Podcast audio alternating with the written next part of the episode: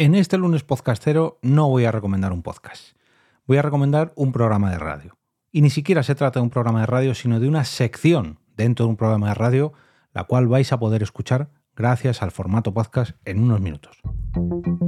Te damos la bienvenida al otro lado del micrófono. Al otro lado del micrófono. Un proyecto de Jorge Marín Nieto, en el que encontrarás tu ración diaria de metapodcasting con noticias, eventos, herramientas o episodios de opinión en apenas 10 minutos. 10 minutos. 10 minutos.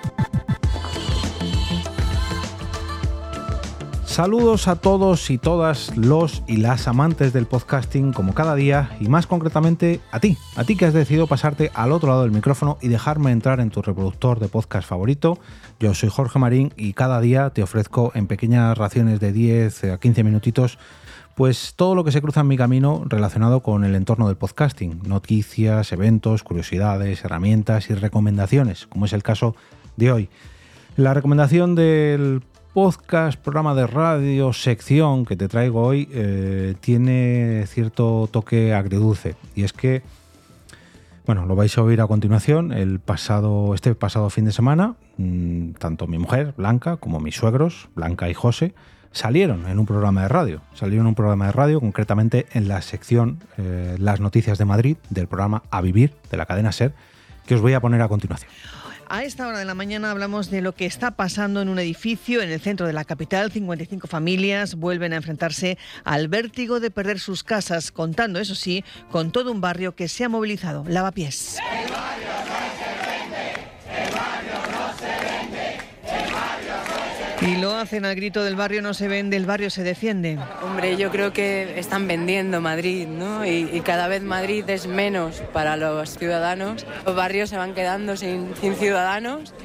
Y dentro de poco, pues no sé, el centro de Madrid va a ser como un parque temático o algo así. He asistido en casi esta década a un deterioro absoluto, pero es una barbaridad. O sea, yo le animo a la gente que piense que realmente en su casa llega un fondo buitre y le echa o le echa. Los vecinos que se movilizan protestan para llamar la atención sobre una realidad que se repite, esta vez en la calle Tribulete, el número 7, un edificio de cuatro plantas en el que viven 55 familias y que va a comprar el fondo Elix, que se presenta en su página web como una sociedad dedicada a la adquisición, rehabilitación y comercialización en alquiler de viviendas en el centro de Madrid y Barcelona.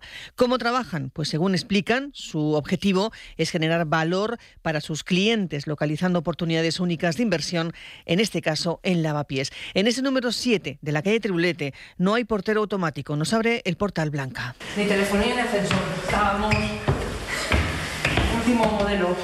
¿Cuántos vecinos? Unos 50 vecinos. Son, Porque es grande, ¿no? Sí, son cinco, cuatro, cinco alturas y un bajo con esto. Y luego hay dos, cuatro, seis exteriores. Y allí en su casa nos esperaban sus padres. Aquí se está calentito. Hola, ¿Qué tal? Buenas tardes. ¿Qué tal, hijo? Bueno, gracias por dejarme entrar en vuestra No, casa. Son Blanca Andreu y José María, José Santa María, 71 años. Tarde o temprano nos vamos a ir. Vamos que nos vamos a ir, que nos van a echar. Si no son estos, serán otros, pero vamos, yo lo tengo metido ya en la cabeza de que eh, no podemos hacer nada. Luchar. Vamos a Eh, luchar. eh, luchar, sí, pero llegará un momento en que, en que digas, no, no aguanto más. Es decir, que te van a poner impedimentos y quedamos cinco viviendo aquí y empiezan a hacer obras, haciendo cosas, pues te hacen la vida imposible. ¿Cuánto pagan de alquiler? Nosotros pagamos 320 euros. ¿La casa cuántos metros tiene? 50. O sea, aproximadamente, ¿no? Sí, un poquito menos, pero sí. ¿Qué les han dicho? De momento no nos han dicho nada. Han visto varios vecinos hace unas semanas atrás venir gente muy arreglada, muy bien vestida, por la casa, por los patios, mirando, y eran esos que venían a ir a ver cómo estaba el edificio. Dan por hecho que se van a ir de su casa. Nosotros, yo sí, yo lo tengo, vamos, seguro. Lo pague, no sé, igual puede ser un año, dos años, pero a la larga nos vemos en la calle. Que te digan, no, no te vamos a echar, vamos a mejorar un poco, mejor la escalera, los patios, lo que sea, pero que a lo mejor en vez de estar pagando 320 euros, que ahí te digan, vamos a subirte a 1000 o 1100. Es toda una vida. Es toda una vida. Se me cae el mundo encima, Yo es que ni me lo planteo, la verdad. Están vaciando el centro. Están vaciando el centro, es verdad. Es eso, ¿no?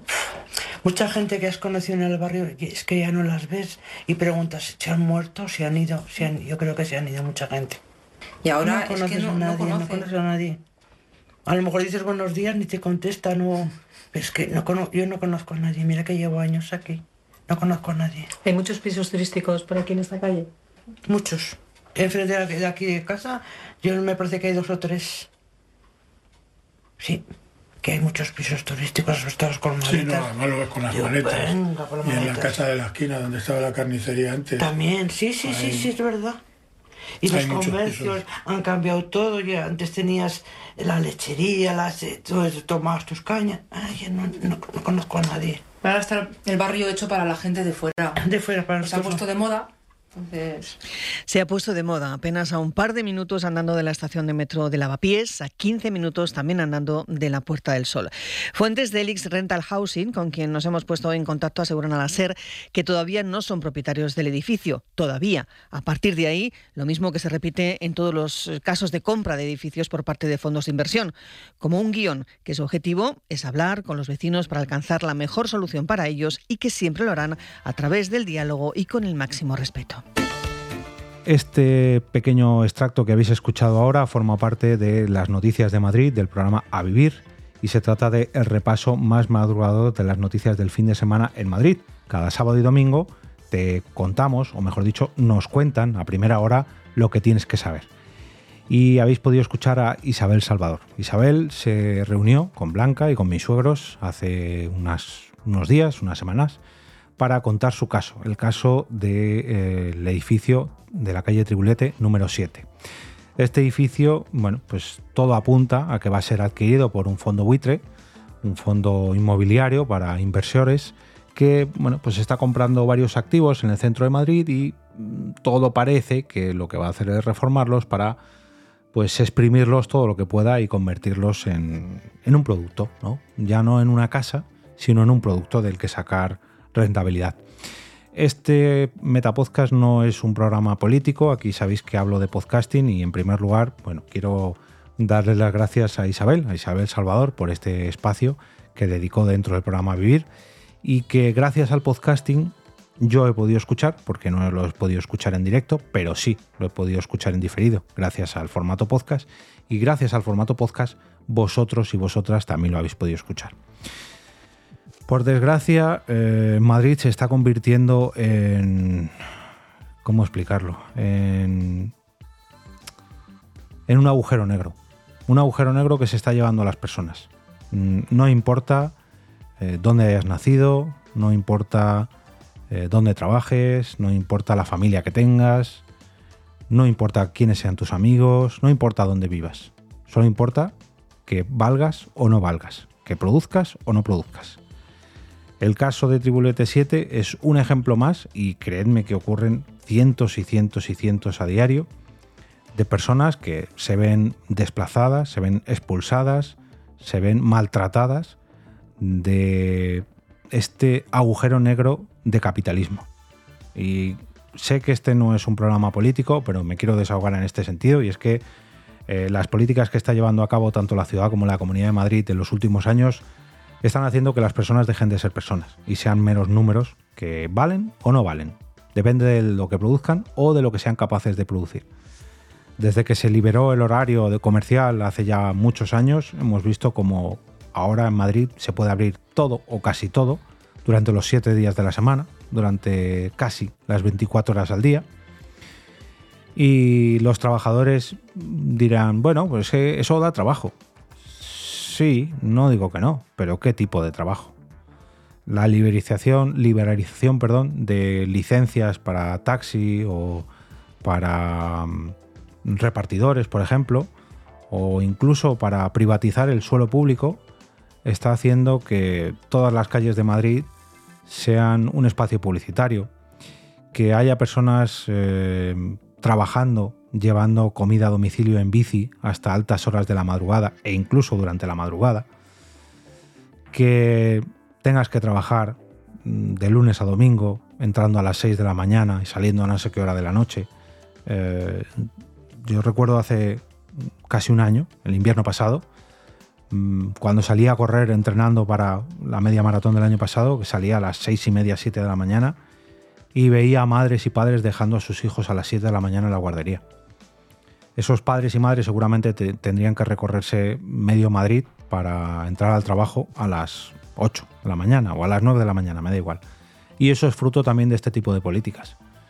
Mm, hoy no quiero hablar de fondos buitre, aunque la excusa del podcast que os he recomendado hoy, o de la sección del programa de radio que os he recomendado hoy, tenga que ver con ese fondo buitre. No os quiero hablar de la liberalización de los horarios de Madrid, sino de hacia dónde va la sociedad. Hacia dónde va la sociedad donde lo que importa no son las personas, sino el dinero que tengan esas personas o el dinero que puedan producir esas personas y que otras sean capaces de aprovecharse de él. Gracias al programa Vivir, gracias a Isabel Salvador por hacerse eco de esta noticia y mucha fuerza a todos los vecinos de Tribulete número 7.